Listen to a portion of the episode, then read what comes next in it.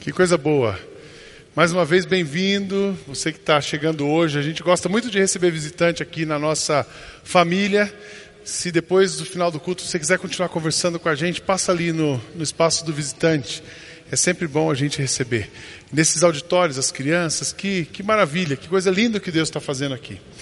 É, para nós, para mim hoje, é, não é só o começo de uma nova série, nem o começo de uma mensagem, mas é o começo de um ciclo. Há nove anos atrás, eu cheguei aqui nessa igreja. Ela tinha três anos. Ah, e nós nos reuníamos naquele momento. Eu falei essa história na liderança na quinta-feira. Nós nos reunimos naquela época, era uma loja de pneus embaixo, né? E a gente tinha uma, um auditório em cima. Eram 400 metros quadrados aquele auditório, que a gente dividiu. Metade era das crianças e novas gerações, e metade era dos adultos. Tinha uma escada grande para subir. Nós tínhamos um grande estacionamento de duas vagas durante a semana. E aí era, a gente tinha que liberar para a gente usar da borracharia. Durante a semana eu tinha que liberar as duas vagas para eles. E tinha mais quatro no final de semana que duplicavam um carro, trancando o outro. Esse negócio de trancar a gente no estacionamento, isso é normal, viu? Naquela época tinha quatro vagas e a gente colocava oito. Então tinha oito vagas de estacionamento, 50 pessoas ativamente na igreja, 400 metros quadrados. E eu cheguei naquela igreja. E tem três palavras daquela época que são as mesmas de hoje. Eu cheguei naquela igreja com muita expectativa. Expectativa do que Deus ia fazer nesse lugar. Expectativa do que Deus podia fazer nessa região. A gente, eu conversei com quatro pessoas naquela época e a gente sonhou alguma coisa. Então eu estava cheio de expectativa. Segunda coisa, eu não trouxe nada negativo do meu passado. Eu vinha, essa é a minha quinta igreja. Eu nasci, eu, sou, eu tenho, vou fazer 50 anos. Me converti aos 11, então 40 anos em igreja. Eu nasci numa igreja, depois eu fui seminarista em outra igreja, eu fui pastor em outra, depois mudei para São Paulo, a quarta igreja. Essa é a minha quinta igreja em 40 anos, em 50 anos. Então eu vim para cá, mas eu não trouxe nada da onde eu vim, eu não trouxe nenhum problema, eu não trouxe, eu era um pastor ficha limpa. Eu cheguei aqui extremamente cheio de expectativa e com a minha ficha limpa, meu coração aberto, limpo, uma, páginas em branco. E terceiro, eu cheguei aqui com muita disposição. Não tinha trabalho bom nem trabalho ruim, tinha trabalho. A gente chegou para trabalhar. Lembra aquele café que a gente fez no primeiro domingo? Arrumamos coisa. Chegamos para trabalhar. Então, hoje, para mim, eu estou começando um novo ciclo. Eu, é como se eu tivesse voltado para a borracharia, com o mesmo sentimento. Só que a nossa borracharia hoje, ela tem 12.200 metros quadrados. E ela tem 6 mil pessoas. Mas eu estou começando de novo, com disposição, com expectativa do que Deus vai fazer e com a ficha limpa. Eu encerrei 2018. Eu estou fazendo um exercício emocional, espiritual, racional de não trouxe nada ruim de 2018 para 2019.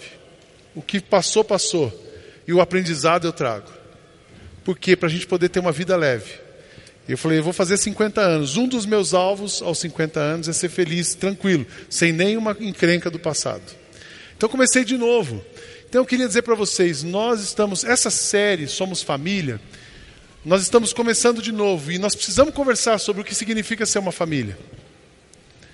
Qual é o risco essa igreja linda que nós temos hoje? Qual é o risco que essa igreja linda, que se reúne num espaço maravilhoso, que está num lugar privilegiado, que tem gente da mais altíssima qualidade, qual é o risco que a gente corre? Um risco grande que a gente corre é o risco de não ter uma identidade. Você, o que, que, que significa ser dessa igreja? O que, que essa igreja pensa? Nós não temos uma identidade. E outro risco é você não estar conectado a ninguém. Então você entra aqui e sai, ninguém sabe quem você é, você também não sabe, está tudo certo. Você é daqui, mas você não, não entende o que significa. Você ouve que é uma igreja focada em Jesus, mas você não sabe que é uma igreja focada em Jesus. Então é um risco que a gente corre. A gente está chamando Somos Família IBMA.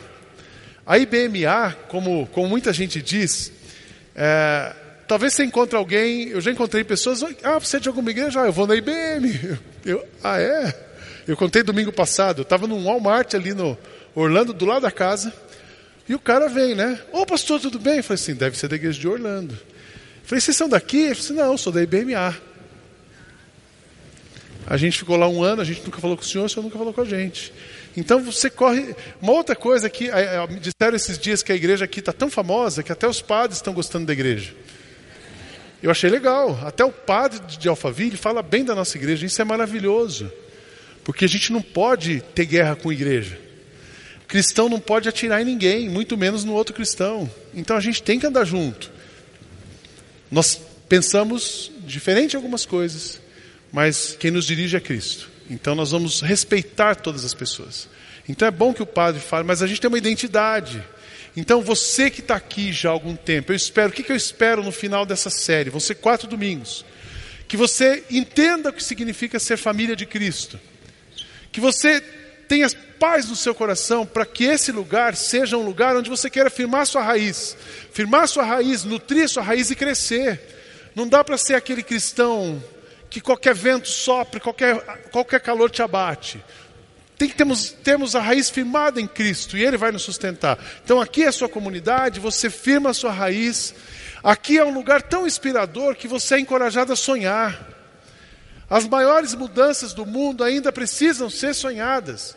E aqui é um lugar para a gente sonhar. E um lugar tão bom que você transforma esse lugar, você olha esse lugar como a sua base, o seu aeroporto para você levantar o seu voo e sair daqui. Então, família é isso. Nós somos uma família e nós não queremos que você não tenha identidade, que você não fique na igreja da onda, mas que você se aprofunde. O que significa ser dessa família? Família é um lugar onde a gente celebra os nossos, as nossas conquistas, mas é um lugar onde a gente também chora as nossas dificuldades. Família é um lugar onde a gente ouve palavras que nos animam, mas é onde também é um lugar onde a gente ouve palavras difíceis. Eu já contei essa experiência aqui. Na minha casa tem um sofá assim, logo você entra na casa, uma salinha do lado. Ali tem um sofazinho de dois lugares e uma poltrona. Tem dia que eu abro a porta, quem está sentado na poltrona? Dona Kátia. Falo, hoje pegou. Ela senta, olha no meu olho e fala coisas que eu não gostaria de ouvir, mas que eu preciso ouvir. Isso é a família. Família, você ouve aquilo que você precisa ouvir. Família, você vai ser exortado em alguns momentos. Você vai ser também encorajado, consolado, mas exortado. Família, família é um lugar que você é suprido. Família é um lugar onde você. A gente falou tanto no mês passado de medos, onde Deus cuida dos nossos medos para nos suprir, para nos uh, sustentar, para nos encorajar. Mas toda a família, isso é uma coisa importante também. Então você vai, você está nessa família. Mas toda a família é um lugar que tem uma autoridade. Ah, você está puxando a brasa para você? Não, eu não estou dizendo que eu sou a autoridade. Essa igreja tem uma autoridade. Quem é a nossa autoridade? Jesus. Jesus precisa ser a direção desse grupo que veio à frente. Jesus precisa ser a direção do corpo pastoral. Jesus precisa ser a direção de qualquer voluntário. Então, mas exerce uma autoridade sobre nós. Ele é a nossa autoridade. E cada um de nós vai exercendo a sua liderança. Eu sou o pastor de vocês. Como pastor, eu tenho algumas responsabilidades. Responsabilidade de sentar com você, responsabilidade de te acolher, de te exortar, responsabilidade de ajudar a encontrar um caminho. Isso é o papel pastoral. Mas estamos debaixo da autoridade. Toda família tem autoridade. O Carlos e a Elza, eles são autoridade, eles têm dois filhos, Fernando e Andréia. Quem é autoridade? O pai. Na casa do Odaí e da Ana, tem autoridade, tem três filhos, mas os filhos já casaram, aí eles viram autoridade. Casa, família, é um lugar onde alguém está exercendo um papel de, de autoridade. Ah, mas a minha família, o pai foi embora. 63% das famílias brasileiras são lideradas por mulheres. Se você tem uma casa onde tem uma mulher e três, quatro filhos e ela está liderando, é uma família que a mulher está exercendo a autoridade. Então, às vezes os filhos, os pais se foram, se separaram e os filhos são criados pelos avós. Quem é a autoridade? O avô. Alguém precisa exercer autoridade numa igreja, numa família. Se nós somos uma família, em algum momento você vai ter alguém liderando você aqui, exercendo autoridade sobre a sua vida. E todos nós debaixo da autoridade de Cristo. Isso é que significa ser uma família. Então, aqui é um lugar onde a gente é inspirado ensinado, fortalecido e voamos. Daqui a pouco vocês vão ouvir falar. Eu, a gente tem um, um, membro da nossa família. Quem é da família nunca sai da família. Nós temos um membro da nossa família. Quem já ouviu falar aqui do Alfredo Galinucci? Levanta a mão. Olha, pouquíssimas pessoas, dá para contar nos dedos. O Alfredo Galinucci chegou nessa igreja em 2009. Ele e a Regina Galinucci, que são pais da Bia e do. Sumiu o nome do filho agora. Pedro. Eles chegaram aqui, engenheiro, fonoaudióloga, trabalhando. Dois, ele servia na recepção. 2011, nós fizemos um pequeno grupo, fez uma viagem missionária para Chile. O que, que aconteceu com eles? Deus chama os dois para o Chile. Eles voltam para o Brasil, aqui, se preparam. Em 2014, a nossa família, IBM Alphaville, enviou esse casal para o Chile. Eles moram no Chile, eles são missionários lá. Ele está plantando uma igreja num bairro chamado Eturaba. Trabalham no hospital infantil. Mas eles são membros dessa família. Eles não deixaram a nossa família. Essa semana eu recebi um e-mail do Alfredo, contando que a Regina está vindo porque o pai está doente, as crianças e eles vão voltar tal dia, e estava dando notícia, a gente se fala. Nós somos, somos a família IBM Alphaville. Então, mesmo que você, quando a gente voa, ele pegou um avião e voou, mas continua a família. Seu filho casa, a sua filha, Zeca, Ana Bia, ela casou com Rafa. Ela deixou de ser sua filha, mas ela mora em outro lugar. Vocês moram perto, né? Mas ela não mora na sua casa, mas vocês são família. Às vezes é bom, casa, mora bem longe, mas continua sendo família. Família não perde vínculos. Então nós somos uma grande família e eu espero e tenho orado por isso que a gente, a igreja IBM Alphaville, nós nos, você possa se olhar aqui e falar eu faço parte daquela família. Eu decidi, é uma decisão. Fazer parte de uma família espiritual é uma decisão. E aí a questão de uma família espiritual. Nós vamos começar hoje. Tem um outro exemplo bonito aqui. Eu acabei de receber uma mensagem, eu não tinha olhado e eu vi a Adriana aqui. A Adriana e o Irlande, eles são os pais do Natanzinho. Lembra do Natanzinho? Que chegou aqui para tratar um câncer, tinha câncer na coluna inteira. Depois ele, dois, dois anos e tanto se tratando, recebeu alta. A Adriana está aqui com a Ana e com o Natan. Eles vieram fazer o acompanhamento, fez exame essa semana e o laudo disse que está tudo bem, continua bem. Glória a Deus por isso. Família, família, família. Eles estão morando, eles já voltaram para o Espírito Santo, eles vieram do estado do Espírito Santo. Quando eles chegaram aqui, eles foram acolhidos, essa família acolheu, eles se tornaram nossa família. Agora eles voltaram para o Espírito Santo, mas eles continuam sendo a nossa família. Adriana, eu não sei onde você está aqui agora, mas a, a vitória de vocês é a nossa vitória. A gente vai orar e acompanhar vocês até até o fim, e que o Natan cresça, case, tenha um monte de filho, e você, Natan, sempre vai ser nosso, e a família inteira. Isso é família, mas nós somos uma família espiritual. E para a gente entender uma família espiritual, eu queria convidar vocês para a gente ir para o texto de Paulo, carta de Paulo aos Coríntios, capítulo 12. Nós vamos ler uh, e explicando, vamos passo a passo, de 1 a 27. Carta de Paulo aos Coríntios, capítulo 12 verso 1 a 27. Quatro coisas que a gente precisa entender sobre uma família espiritual. Família espiritual, e aí corpo, a família espiritual é o corpo de Cristo, a IBM, a família é o corpo de Cristo. Nós somos, primeira coisa que a gente aprende nesse texto, nós somos muitos membros, mas um só corpo, dirigido por uma única cabeça, Cristo. Toda família tem que ter uma cabeça, a nossa cabeça é Cristo. Diz assim o texto, verso 12: Ora, assim como o corpo é uma unidade, embora tendo, tenha muitos membros, e todos os membros, mesmo sendo muitos, formam um só corpo, assim também com respeito a Cristo. Pois em um só corpo, todos nós somos batizados em um só, um único Espírito, quer judeus, quer gregos, quer escravos, quer livres, e a todos nós foi dado a beber de um único Espírito. O corpo não é composto de um só membro mas de muitos. O que, que Paulo começa dizendo? O corpo de Cristo, uma família espiritual, é como um corpo que tem vários membros, mas a cabeça é uma só. Essa semana, uma pessoa mais, mais velha que eu perguntou assim: o Sidney, essa série família, você não está usando isso para trazer aquele conceito para a igreja de paternidade espiritual? Aí você e a Kátia se tornam o pai e mãe espiritual da igreja? Eu brinquei com ele, falei assim: pode ficar tranquilo, que se eu virar o pai, você vai ser o avô. Eu quero dizer para vocês que esse conceito não existe na nossa igreja, por uma razão, a gente não acredita nisso. Nós estamos debaixo de uma única autoridade, de um único corpo, de um único Pai, que é Jesus. Não aceite, assim como eu também não aceito, estar debaixo de ninguém menor do que Jesus. A minha filha, a Marina, que hoje ela está por aqui, Ela me disse uma vez assim: pai, se um dia você trouxer para a igreja esse conceito de paternidade espiritual, eu sou a primeira a sair da sua igreja. Minha filha, sangue. Então a gente não acredita nisso. Então não é disso que eu estou falando. Mas uma família dirigida por Cristo, numa família espiritual, Cristo é o nosso cabeça. E nós, quem somos nós? Nós somos, nós temos uma diversidade de origem. Cada um aqui vem de uma origem diferente, a gente tem pensamentos diferentes, a gente tem formação diferente. A gente tem coisa dentro da gente que foi colocada em culturas diferentes, mas nós nos juntamos no mesmo corpo. Segundo, a gente tem uma, uma diversidade de status social, é bastante interessante isso, numa família espiritual. A gente tem aqui, se fosse pensar nas, na classificação social, na classe E, D, C, B, A, A, A e ha, ha, ha. Mas aqui, a gente é todo mundo corpo. Somos diferentes. Mas a gente tem, diferente na origem, diferentes no status, mas nós somos unidos em Jesus pelo Espírito. Amém, irmãos?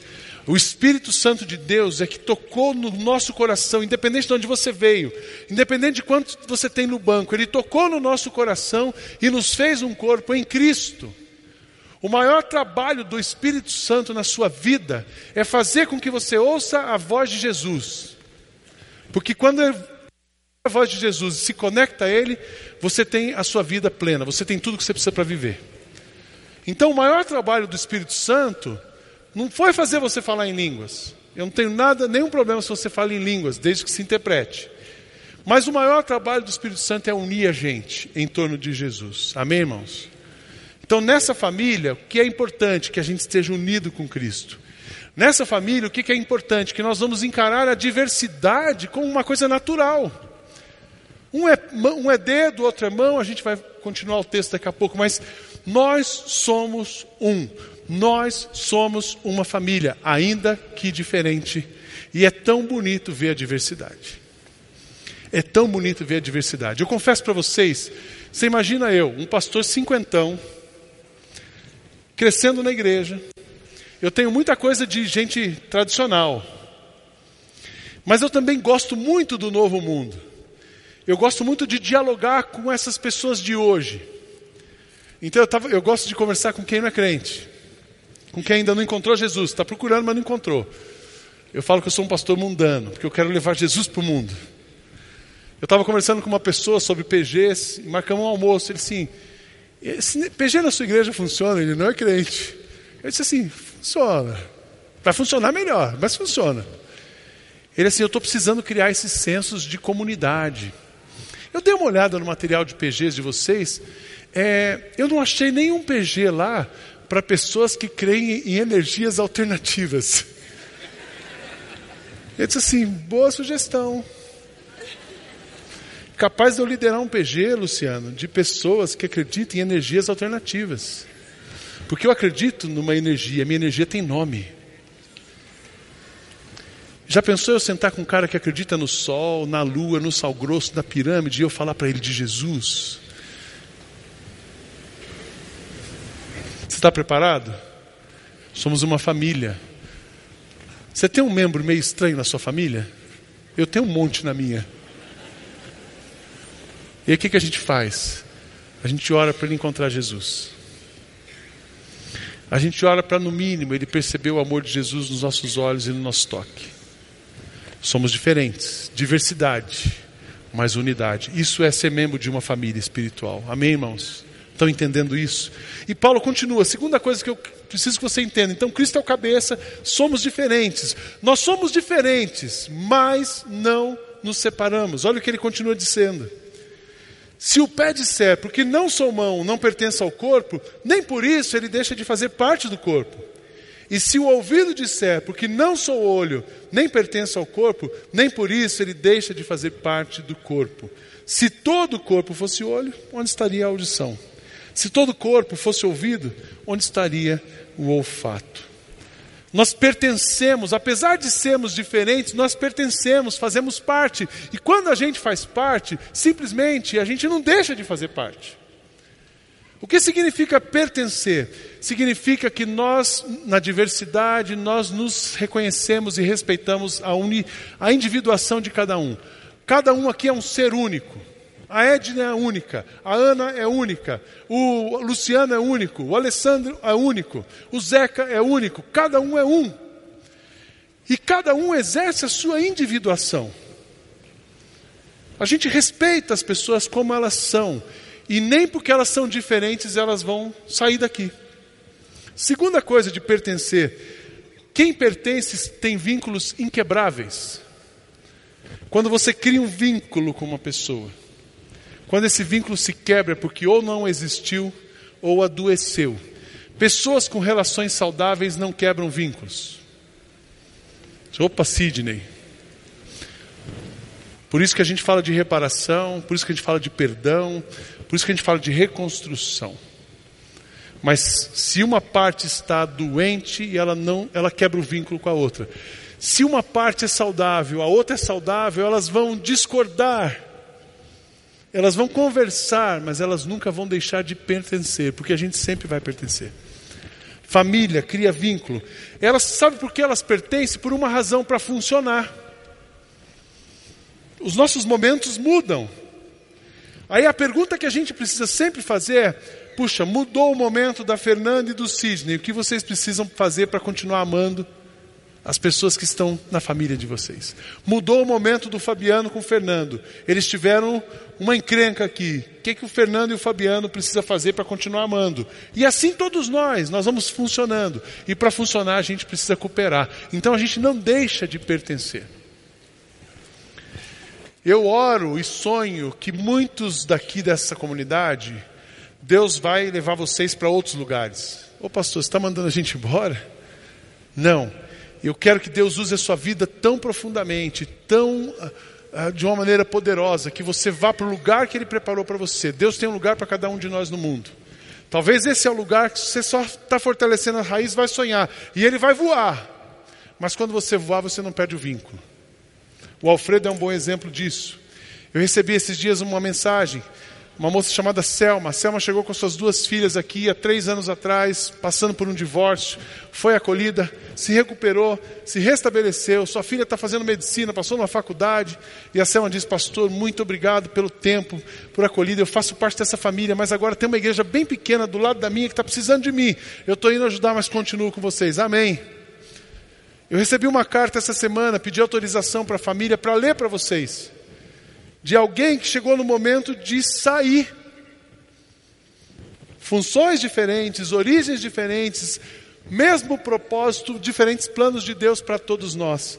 Aí essa família me escreve uma carta e estendeu à igreja e eu pedi autorização para ler para vocês. Olha que carta bonita. Diz assim a carta: Querido pastor Sidney e Kátia, queridos irmãos e amigos, queremos dizer muito obrigado por tudo. Já se vão quase cinco anos que temos caminhado com vocês, mas agora chegou a hora de ir. Não vamos dizer partir, pois quem ama nunca parte. É apenas repartido como pão entre aqueles que amam. Ainda bem que a gratidão é um sentimento que deixa a gente leve, pois se fosse pesado, o avião não teria decolado de São Paulo. Somos gratos por termos sido acolhidos nesta comunidade com muito amor e graça, gratos pelos aprendizados, pelos desafios para mudar o caráter e sermos mais parecidos com Cristo. Somos gratos, desculpe, somos gratos pelos amigos que fizemos, muitos deles mais chegados que um irmão, presentes nos momentos que mais precisamos. Somos muitíssimos gratos pelo apoio e confiança que recebemos da liderança desta igreja, pela oportunidade de servir. Afinal, a vida cristã não é só receber e regozijar, é também repartir. Ah, e como foi bom servir com vocês. Cada lição no PTX, cada encontro do pequeno grupo, cada acampamento, Jesus nos abençoou sem medida todo o tempo. Somos gratos porque enquanto estivemos com vocês, o amor não parou. Amor que nos tem sarado, transformado e preparado a cada dia para servir em honra mais ao nosso Senhor Jesus Cristo. Uma parte de nós sempre estará com vocês. O que significa ser da família? Nós sempre estaremos conectados. E levaremos vocês no coração para sempre, pois o que compartilhamos não pode ser apagado ou roubado por ninguém. Outra parte, porém, foi enviada para além do Atlântico para outras aventuras e experiências de amor que o Senhor preparou. Agora sim, é hora de dizer até mais ver Orem por nós. Vamos permanecer conversando e caminhando com o Senhor. Abraço fraterno, fraterno. Que o nosso querido Jesus continue abençoando e inspirando a sua igreja. Muito obrigado mesmo, Sérgio, Luciana, Davi e Levi. Essa família, eles se mudaram para Luxemburgo a trabalho, eles foram morar na Europa. Que carta bonita! Aqui nós recebemos gente de muitas igrejas. Se você veio da sua igreja, de outra igreja, você é bem-vindo também. Eu, eu, eu, aceito o que Jesus, quem Jesus manda para cá. Mas eu queria que você saísse da sua igreja mandando uma carta dessa para o seu pastor. Você consegue? Se não conseguiu, tem alguma coisa errada. Porque quando você precisar levantar um voo daqui para outra igreja, eu quero receber uma carta dessa de você. Então, não traga o seu passado ruim para a sua experiência positiva de hoje. Saia da sua igreja com uma carta dessa. Mande, a, trate o seu pastor dessa maneira. Ah, pastor, mas você não sabe o meu pastor. Então, trata ele bem e deixa que Jesus cuida dele. Que tem gente que a gente não tem que cuidar, só botar na mão de Jesus. Mas nós precisamos viver leves. Você pode voar de um lugar, mas você não precisa destruir o aeroporto da onde você decolou. Amém, irmãos? Como eu tenho aprendido isso? Como eu tenho aprendido isso? O corpo de Cristo é assim: temos um cabeça, somos diferentes, nos conectamos, não perdemos vínculos, os nossos papéis podem ser ressignificados, mas os nossos vínculos jamais quebrados. Terceiro, terceiro ensinamento: nós somos unidos, somos interdependentes e nós discordamos uns dos outros, mas nunca somos dissidentes. O corpo de Cristo não, não tem dissidência. Aí ele diz assim, continua no verso 18: De fato, Deus dispôs cada um dos membros no corpo segundo a sua vontade. Se todos fossem um só membro, onde estaria o corpo? Ainda há muitos membros, mas um só corpo. O corpo não pode dizer à mão, não preciso de você. Nem a cabeça pode dizer aos pés, não preciso de vocês. Pelo contrário, os membros do corpo que parecem mais fracos são indispensáveis. E os membros que pensamos serem menos honrosos, tratamos com honra especial. E os membros em que nós são indecorosos, eu fui buscar o significado do indecoroso, aquele cara meio desajeitado, meio feio, que está precisando de um embelezamento, que está meio caidinho. Aqueles que são indecorosos devem ser tratados com decoro especial. Você tem que cuidar até disso. Ajudar o que é mal cuidado a ser bem cuidado. O que está desleixado a ser Sabe esse negócio de levantar a barra? Faz parte do corpo de Cristo. E os, que, e os membros que, que em nós são indecorosos são tratados com decoro especial. Enquanto os que em nós são decorosos não precisam ser tratados de maneira especial.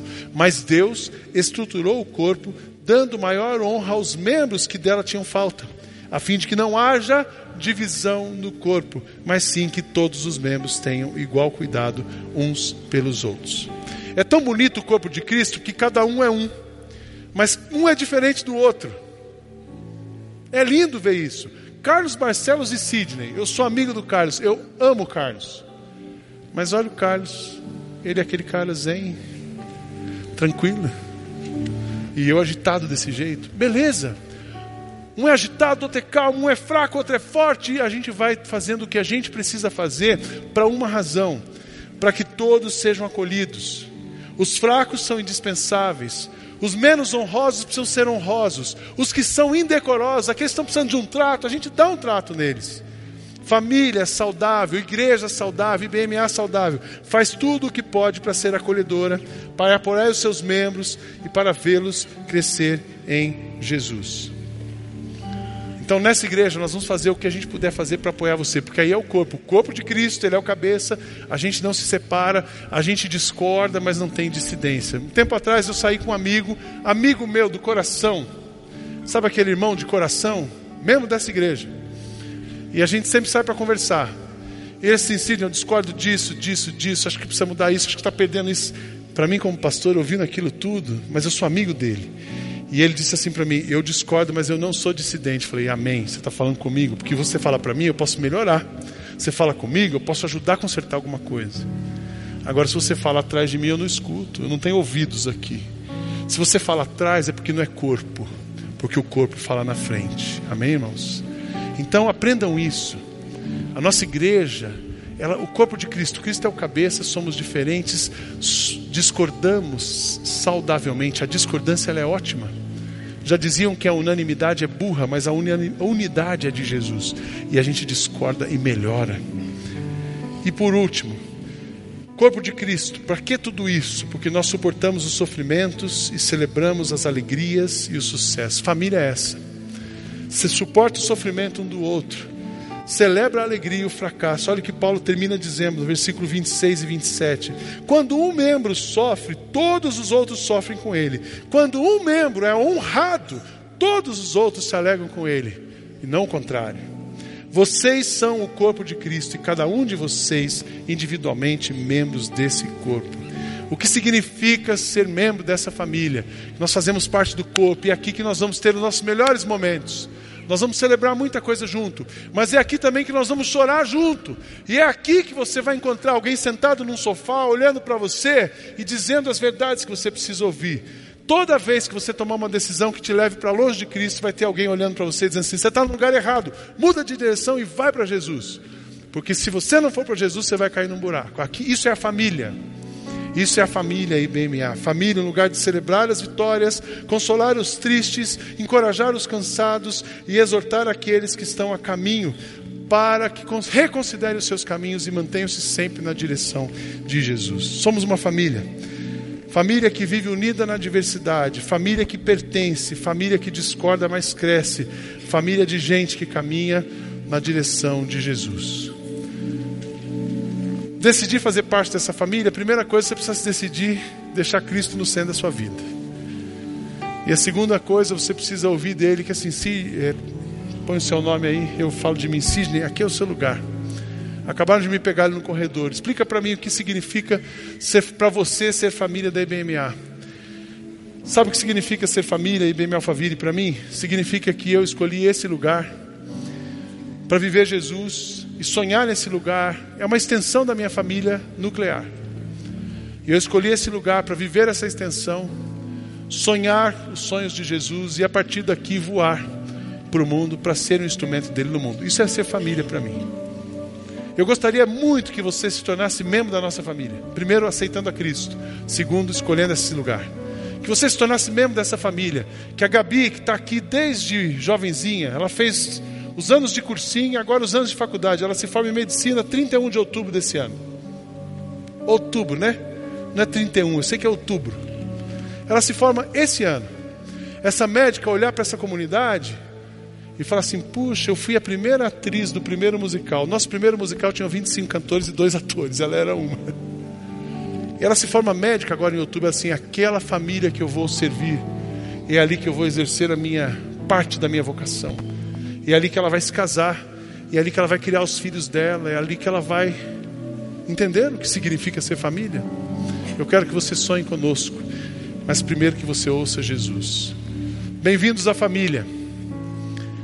Que aqui não seja um lugar, não seja um shopping na sua vida, mas seja um lugar onde você experimente a direção de Cristo para a sua vida. Amém, irmãos? Amém, irmãos? Queria que vocês orassem nesse momento. Que Deus abençoe a nossa família aqui. Que vocês orassem. Nós vamos celebrar o corpo de Cristo, o pão que representa o corpo, o vinho, o cálice que representa o sangue derramado por nós. Esse é o nosso primeiro vínculo, é aqui que a gente nos vincula, aqui que nós nos vinculamos. A gente se vincula com Cristo na cruz, com o sangue derramado por nós. A partir dali nos espalhamos para o mundo. Então ore neste momento. Talvez você, nessa manhã, essa mensagem leva você para o passado. Você precisa mandar uma carta boa para alguém. Talvez essa, essa mensagem, ela fala assim: meu passado já passou, mas eu preciso olhar para o futuro. É a sua manhã de olhar para o futuro. É a sua manhã de achar o seu lugar nessa família. Porque existe um lugar para você. Seremos muitos. Existe um lugar para você. Mas para seguirmos Cristo, nosso cabeça. Os pastores virão aqui, a recepção também. Você vai receber o vinho.